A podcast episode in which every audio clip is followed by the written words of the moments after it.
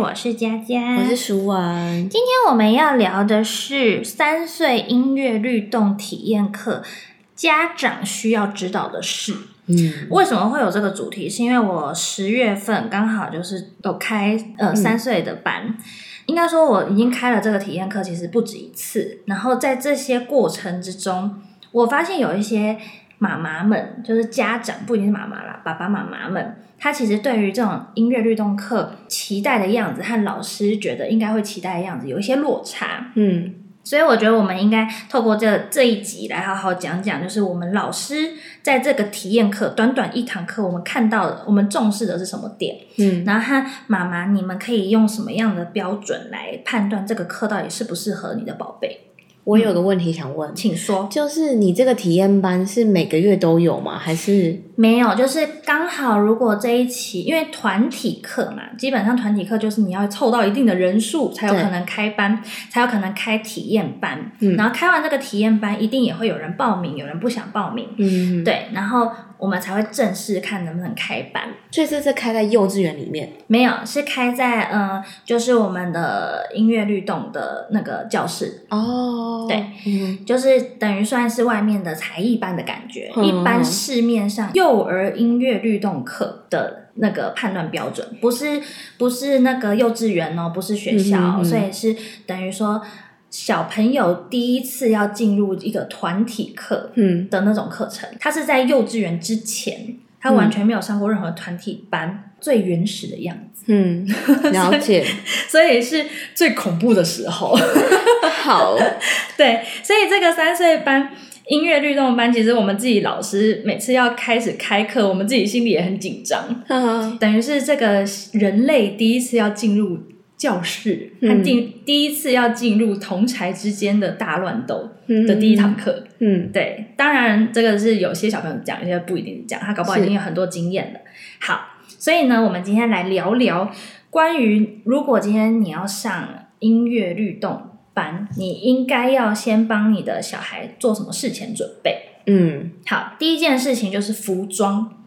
服装大家听起来好像就是理所当然嘛，就是呃，服装就一定就轻便啊、好穿啊，什么什么的。我告诉你，我真的看过奇形怪状的，我看过穿 Elsa 装，就是 公主装，还有纱裙来的。这个不止音乐律动，我告诉你，连音乐治疗的课程都有出现这件事情。对，所以很，很我觉得这个，我原本以为这个是就是尝试，但我现在觉得这个很重要，一定要讲出来。有的时候，他们比如说像女生穿公主装来上课，嗯这件事情真的是会非常干扰，就是他就会完全不专心。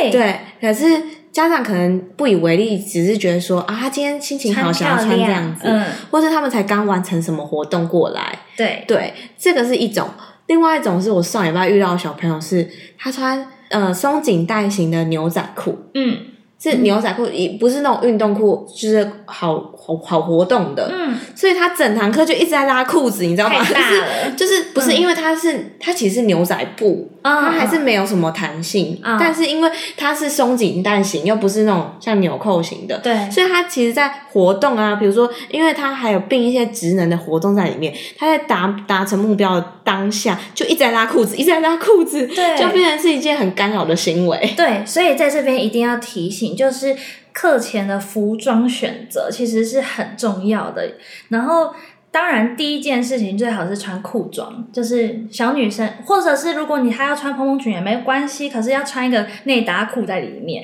就是至少让它是轻松自在、好活动，然后又不会。一直曝光对，看到你的尿布，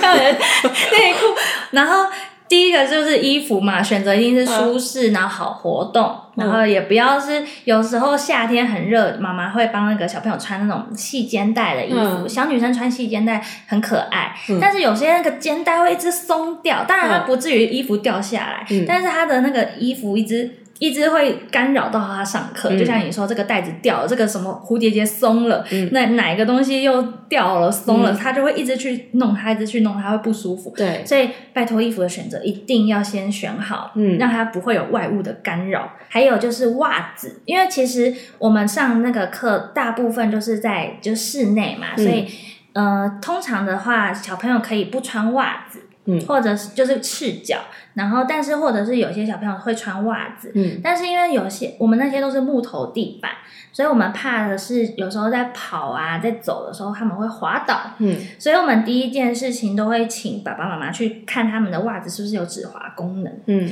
那如果是有，当然就 OK 啊。那如果是没有，我们都会建议他脱掉袜子。嗯那如果今天这个小孩是没有止滑功能的袜子，他又很想要穿的那个袜子，嗯，那这堂课就是一个不好的开始。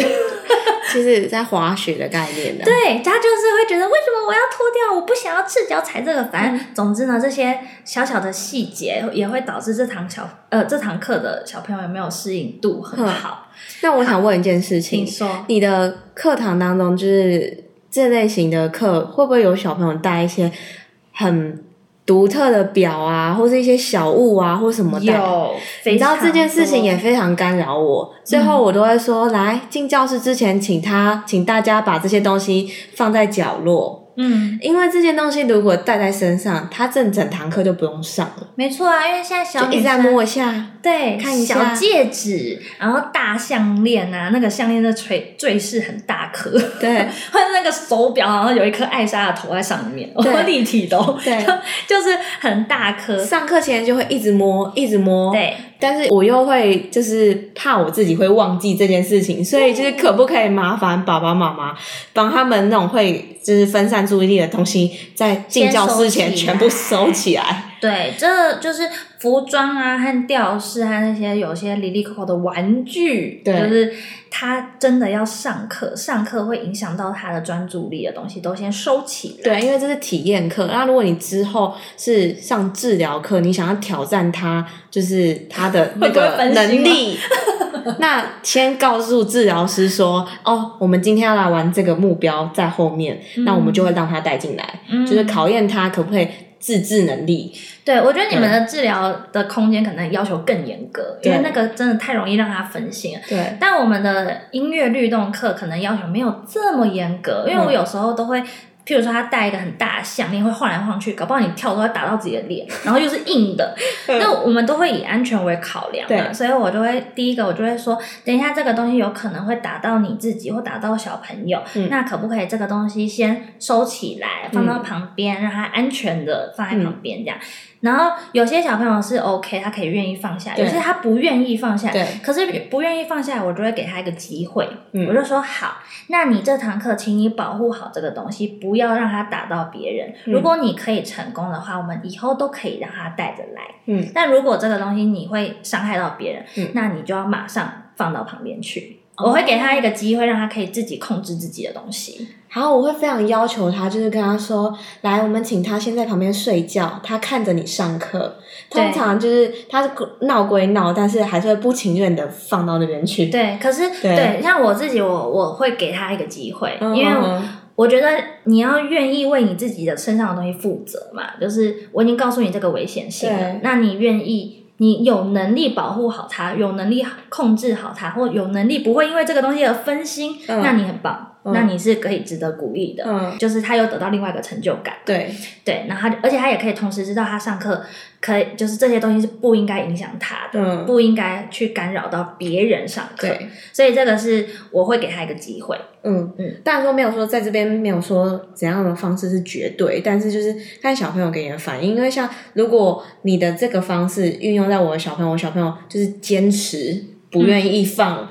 嗯那当然可能就要用佳佳老师这个方式。对，但是最好的方式就是妈妈事前都要先跟他沟通好，把这些东西 都先去除，我们就不用用到就是这个时间来管这件事情了。好，所以第一个就是服装和外物的饰品，嗯然后再来是在这个课，就是譬如说体验课，一定都会有一个固定的时间嘛。那这个时间跟这个宝贝平常作息的时间到底有没有会不会有冲突？这个也是家长在考虑要不要报这个体验课的很重要的事情。譬如说，我们有些课会开在下午一点。其实下午一点对于三岁小朋友来讲，有些小朋友是需要午睡的，对，所以他有些小朋友他这个时间他的情绪力就是不好，他就他就是很累，他吃饱就是想睡觉。所以如果他这个时时间开课时间是跟他的作息有冲突的时候，嗯、就是可能妈妈就要考量你到底要不要参与这一堂课的体验课。嗯。甚至有些是开在早上，那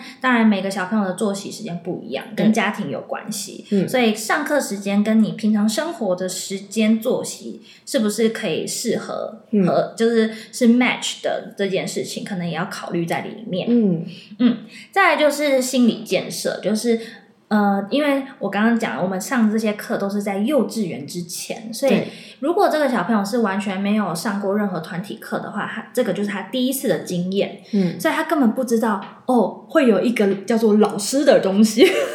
老师讲的话你要听，这件事情对他来说是新的体验。他通常只听妈妈的话嘛，甚至妈妈的话也不一定会听。嗯对，所以他可能需要呃妈妈事前跟他做一些沟通。对要告诉他说，等一下，哦，我们要去上课。上课这件事情是，哦，你进去以后，你要听老师讲话，老师做什么，你要做什么啊。小朋友会有其他小朋友啊，你不要碰到人家啊，或者是要保护自己的安全啊，等等之类的。这些如果有时间的话，当然是最好给他多一点点的提醒。嗯。对，那他这样在这个上课之前就会更顺利。那你有就是建议家长大概在前一天提醒呢，还是说上课前半个小时提醒呢？有没有这种明确其？实我觉得没有，因为那要看小朋友他的呃能力，就是他自制、嗯自制能力是不是 OK 的。因为有些小朋友他根本就不用提醒，他本来就很会跟随别人的指令，嗯那他当然没有问题。但有些小朋友他是适应度低的，又讲到我们的气质，所以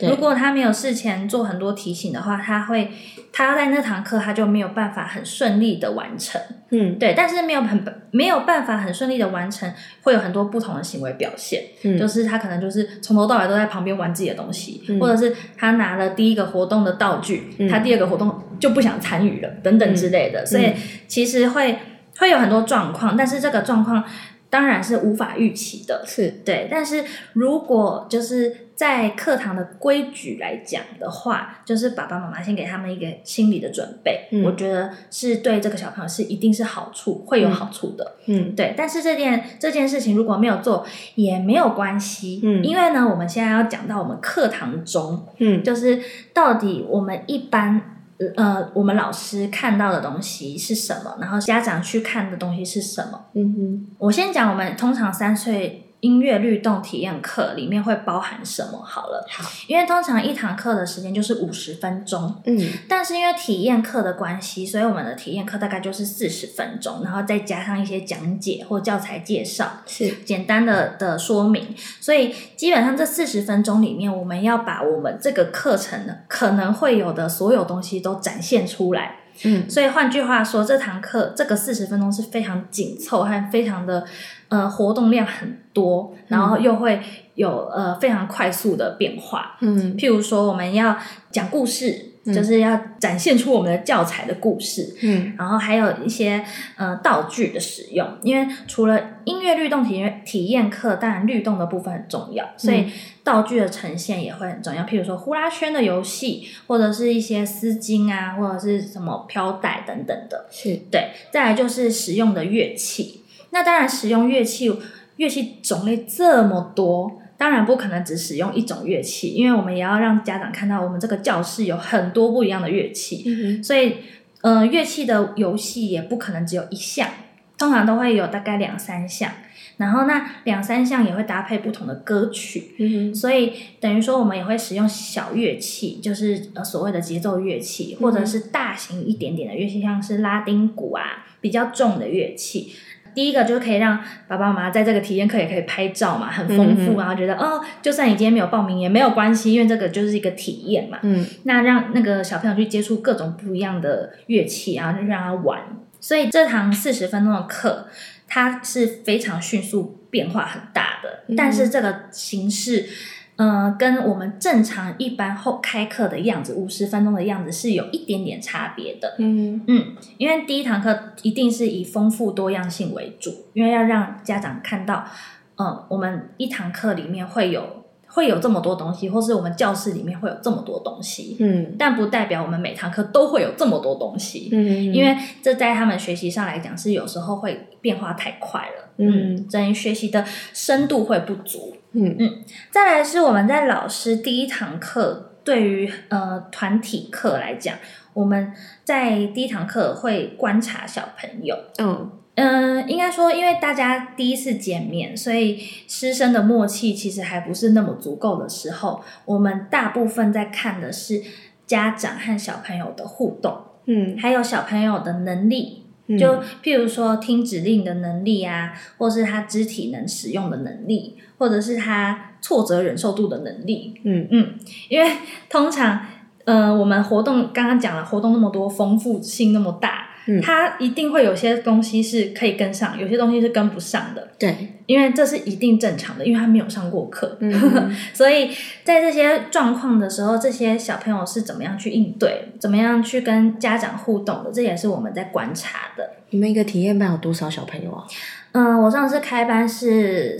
五对亲子，嗯，哦基本上现在已经算是蛮少了，以前都会更多，因为现在少子化的关系，大概就是四到六对吧，这是大部分的体验班的数量。嗯嗯所以，呃，小朋友的指令能力和体力的能力、肢体发展能力和挫折度，是我们老师会在观察的。那当然还有最重要的是，就是小朋友跟家长的互动，或者小朋友跟团体的互动。嗯但是呢，我觉得通常家长在看到的东西，可能都会觉得说，诶，这个活动我的小孩有跟上，好棒，好棒，好棒。但是第二堂，诶，怎么都没有在听老师讲话，或者是，诶，老师发乐器的时候啊，怎么怎么就是那个那个就是抢人家的东西啊，嗯或什么的。嗯因为像其实我有时候在做测试小朋友能力的时候，我会故意。下一个我知道他不可能完成的指令，嗯。譬如说，我有一次我曾经测试过，就是第一堂体验课，我就请他们排队来拿乐器。嗯这对于三岁小朋友没有上过幼稚园是不可能实现的，是嗯绝对不可能实现。他第一个他根本不知道什么叫排队，嗯第二个他看到那么多新奇的东西，他一定会想要去拿，就是嗯先去抢了嘛。嗯，这是人类人性。嗯但是因为有家长的关系，所以其实我会希望的是，就是妈妈带着小朋友，嗯然后来告诉他，我们家我们来排队。那有家长的控制，我们就可以达成这个东西。对，对，但是有时候家长他不知道，嗯、三岁小孩是不知道排队这件事，他可能就会在旁边看。嗯然后呢，有些家长会控制小孩，有些家长不会控制小孩的时候，就导致没有控制的那些小孩会想去抢，会去干嘛干嘛的，所以就会造成嗯有一些混乱对混乱，妈妈可能就会觉得嗯。啊，这个不是不是要排队啊？啊，怎么都又没有了啊？怎么啊？怎么这样？真的，嗯所以应该说，我觉得排队这个指令是测试，嗯这个不是目标。对，对，对我来说啦，是是我的测试，但是对以后我都会尽量避免在体验课的时候出现排队这个词，因为我觉得这很容易让大家混淆，因为我的目标和家长感觉的目标是不一样的。嗯那再来就是家长。如果在看这样的体验课的时候，我觉得有一件事情是需要提醒的是，对于三岁小朋友来讲，他本来就是一个变化性很大的时期。嗯嗯，就是他可能这个礼拜他是非常很乖，可以听指令的，或者是他到下个礼拜他突然又开始很自我中心，就是活在自己的世界。所以其实我们这一堂课的表现行为是没有办法代表他后面第五堂、第六堂、第十堂是不是都是可以这么完美的呈现。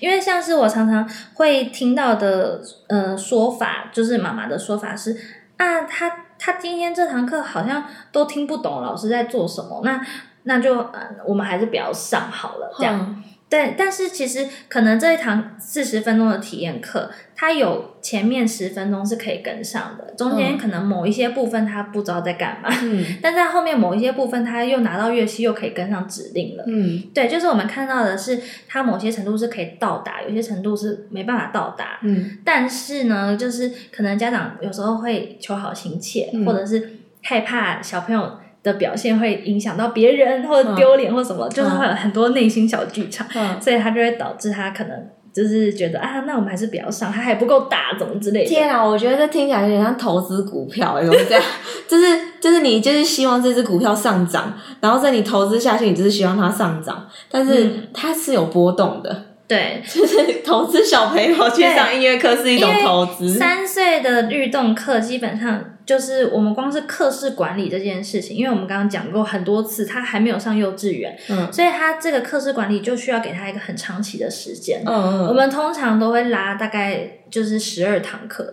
就是八到十二堂课，嗯，让他至少至少两个月吧，两个月去搞清楚说，哦，我们今天进教室就是不能再走出去了，嗯，或者是你一定上课前要喝水尿尿，然后才能进教室，对，然后。呃，老师在讲话的时候，你不能一直去碰别人的同学，或者是去抢老师的东西或什么等等，这些简单的课室管理是需要时间去累积的。对，所以呢，第一印象我觉得是不准的。如果他第一第一堂课他就表现的搞不清楚状况，老师叫你坐这里，他站起来跑来跑去，那都是很正常的。所以也就是说，要看就是家长希望小朋友到底在这个音乐律动当中，到底最想要让小朋友学到什么。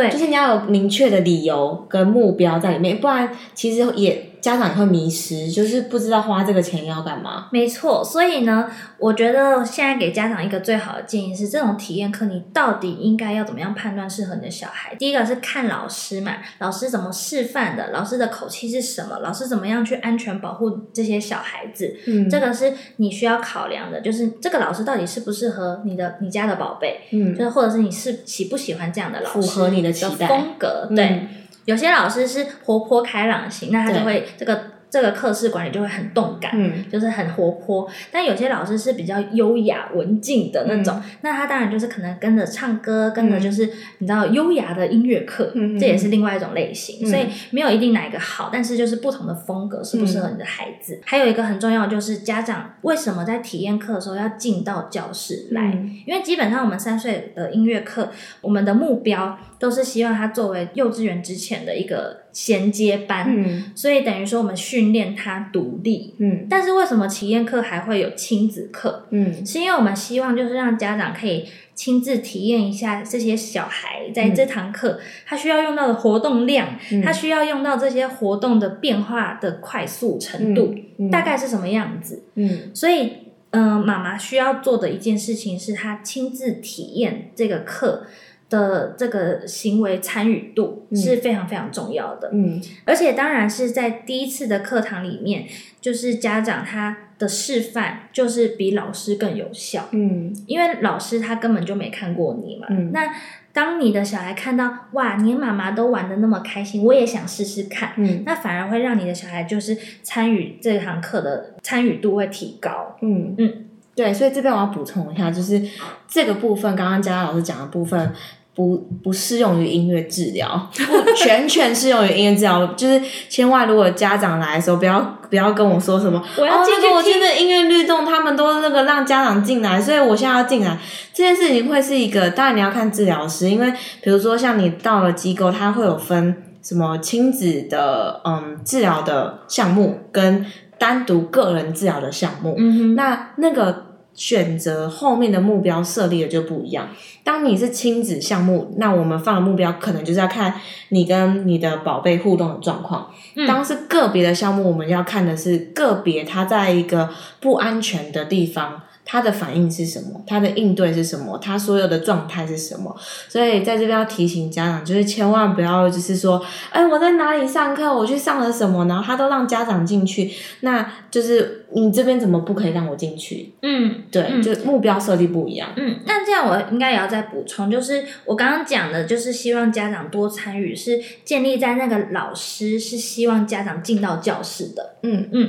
当然也有像你刚刚讲的，就是呃，他希望。一开始马上就训练小朋友知道哦，三岁你就是要独立上课了。嗯，那家长就是在外面，妈妈在外面，然后后半堂课再进来，等等的，就会有很多很多不一样的变化。对，所以主要是妈妈还是要听老师的指令。嗯，因为当然有一些活动一定是不可能让妈妈真的都那么累，就是小朋友在地上爬，在上面跳啊，什么都是这样子一起做，不可能，一定也会有某些状某些时间是给家长在旁边观看的。嗯。然后有些乐器操作困难的东西，就会请家长一起进来。嗯，所以这些亲自参与或亲自体验的的时间点，就是依照老师的指令。嗯，所以妈妈在这个时间就是可以观察老师，我对觉得是观察老师这堂课的管理和流程和下指令的清楚度。嗯，其实也蛮考验妈妈对这这件事的她自己的议题啦。因为嗯如果他就是可以接受，就是让宝贝自己进去上课的话，那 OK，那就是他可能觉得这个老师 OK。但有些家长就是没办法接受让宝贝自己去上课，那可能就是那不然换老师好了，对，所以试试看看别的老师。嗯，所以我们今天讲了，等于说课前的调整，各嗯课前的心理建设，嗯到课堂中，我们老师在观察的和家长在观察这种体验课适不适合你们家宝贝的时候，其实都是呃有非常多的细项，而且大家角度都不太一样。对，对，但还是最后再强调一个重点，就是三岁这一个三岁这个年纪，就是猫狗都嫌弃的年纪。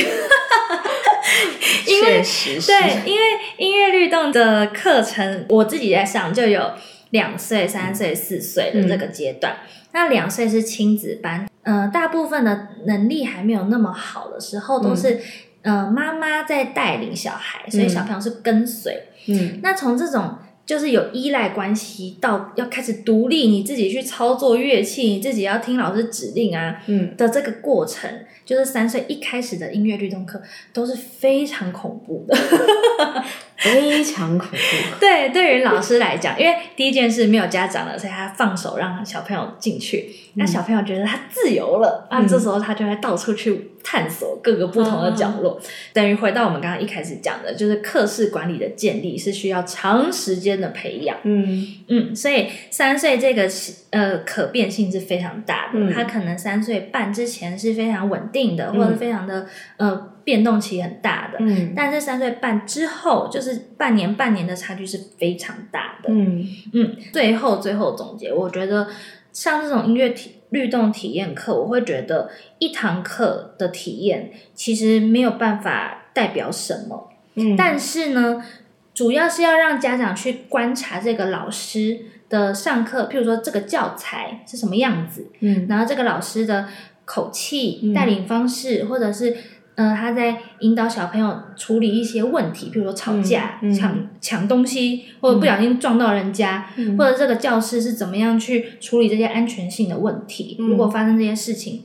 那你的宝贝到底能不能被妥善的安抚好？嗯嗯所以也就是说，就是开这样的体验课也，对有些家长来讲，你也可以直接直接去报名啊，就没有体验课直接报，但那就是一个赌注。但是体验课的目标只是让你说，让你更了解这个服务，然后更了解就是这边的老师、这边的环境、这边的教教上上课模式、上课的、呃对待小朋友的方式这样子。而不是放在小朋友本身到底就有没有融入这个课程。我觉得反而是有一点点差别是这里，因为每个小朋友在三岁都是非常不稳定的，嗯嗯嗯，然后我们刚刚也讲了，课室管理的部分是需要长时间累积的，不可能在一堂课你叫他排队，他就会乖乖排队，这是不可能的。然后在同学的相处之间，也是他第一次有同才，嗯，所以他是需要非常长时间的认识和调整。所以也就是说，其实要问家长说，你信不信任这一个这一个律动机构。对这个机构，嗯，对，感觉听起来是这样子。对，所以家长能做到的就是事前的帮小朋友的服装上面的心理建设啊，或者是作息的调整啊，或者是外在的一些呃，就是我们刚刚讲的服装啊什么的配件啊，什么什么等等的，可以先去把它调整之外，最后能做到的就是呃信任老师吧。，对，我觉得最后是这样子。嗯，好，那我们今天哩哩喳喳讲了这么多以后呢，下次我们再来讲讲看，如果是音乐治疗的第一堂课，哇截然不同。对，第一堂课其实我们刚刚聊的时候有发现很多不一样的问对题，，就嗯是第一次就是初步评估跟就是佳佳老师的音乐律动完全不一样样。对，治疗师看的角度和家长应该要怎么样去配合这个治疗课，对我们之后再找一个时间来开一集来聊聊这个话题。好那我们今天就到这边喽如果喜欢我们的节目或者是有任何的想法的话都可以到 ig 还有 fb 来搜寻音乐聊天室聊是治疗的疗。那我们就下次见喽拜拜。拜。要说再见了拜拜。要说再见了再见。要说再见